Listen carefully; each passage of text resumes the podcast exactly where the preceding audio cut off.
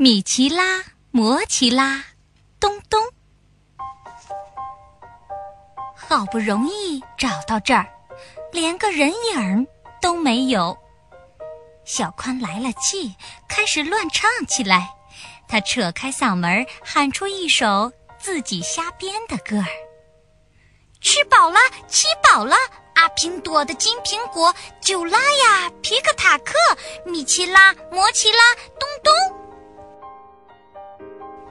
谁想到，忽然刮起了一阵大风，紧接着，随风传过来一串奇怪的声音，好玩，好玩，真好玩！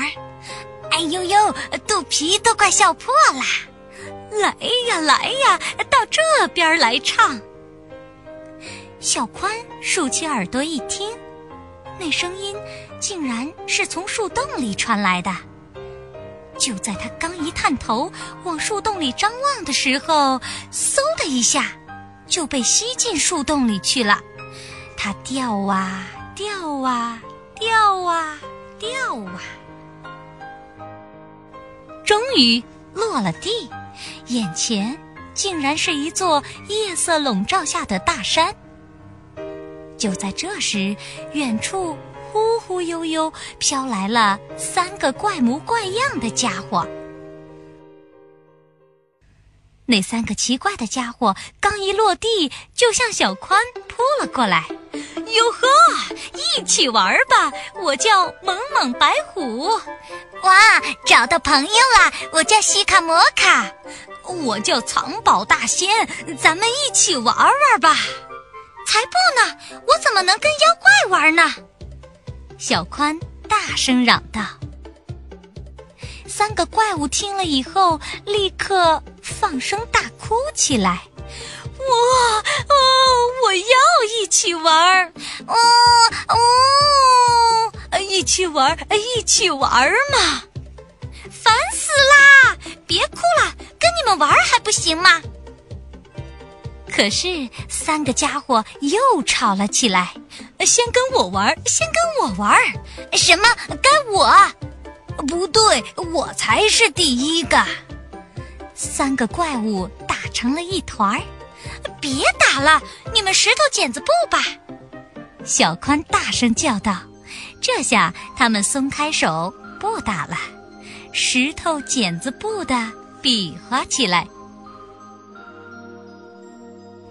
结果，第一个赢的是西卡摩卡，他先在小宽的脖子上系了一块包袱皮儿，之后两人从这边的树枝悠到那边的树杈，玩起了飞鼠荡悠悠的游戏。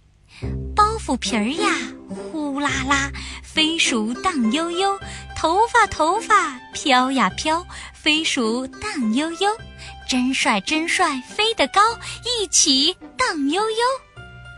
小宽不知道飞荡了多少个来回，全身都被汗水浸透了。第二个轮到了藏宝大仙，他上来就把宝珠撒了一地，然后招呼道。过来，过来，咱们玩交换宝贝的游戏吧。只要你喜欢，想换哪个都可以。拿啤酒盖王冠跟你换宝珠行吗？什么？啤酒国王的王冠？能换来这样的宝贝，太难得了，真是太棒了！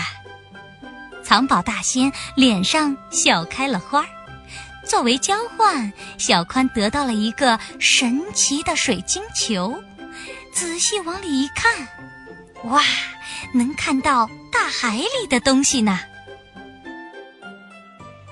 最后一个轮到了猛猛白虎，他是出了名的跳绳大王，跳啊跳啊，把山踢跑，通通。跳啊跳啊，圈住月亮，通通。两个人叽叽喳喳的，又唱又笑，一共跳了一百三十五下。接着轮到大家一起玩了，他们一块儿骑上了会飞的大木桩，唱起歌来。认识新朋友，今晚真高兴。我们是朋友，今晚真开心。快来唱吧，快来唱！吃饱了，七饱了。阿平朵的金苹果，九拉呀，皮克塔克，米奇拉，摩奇拉，咚咚。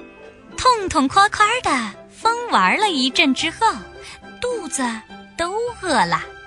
正好发现了一棵年糕树，大家开始吃了起来。树上的年糕又软又甜，好吃的舌头都快化了。三个怪物吃饱后呼呼大睡起来，剩下小宽独自一人望着月亮出神。望着望着，他突然觉得想妈妈了。终于，小宽实在忍不住了，冲着夜空大声喊起来：“妈！”就在这一刹那，三个怪物腾的一下跳了起来：“不许喊！你一喊一喊，那个就完了！”三个怪物边嚷边慌忙扑向小宽，去捂住他的嘴，可是已经太晚了。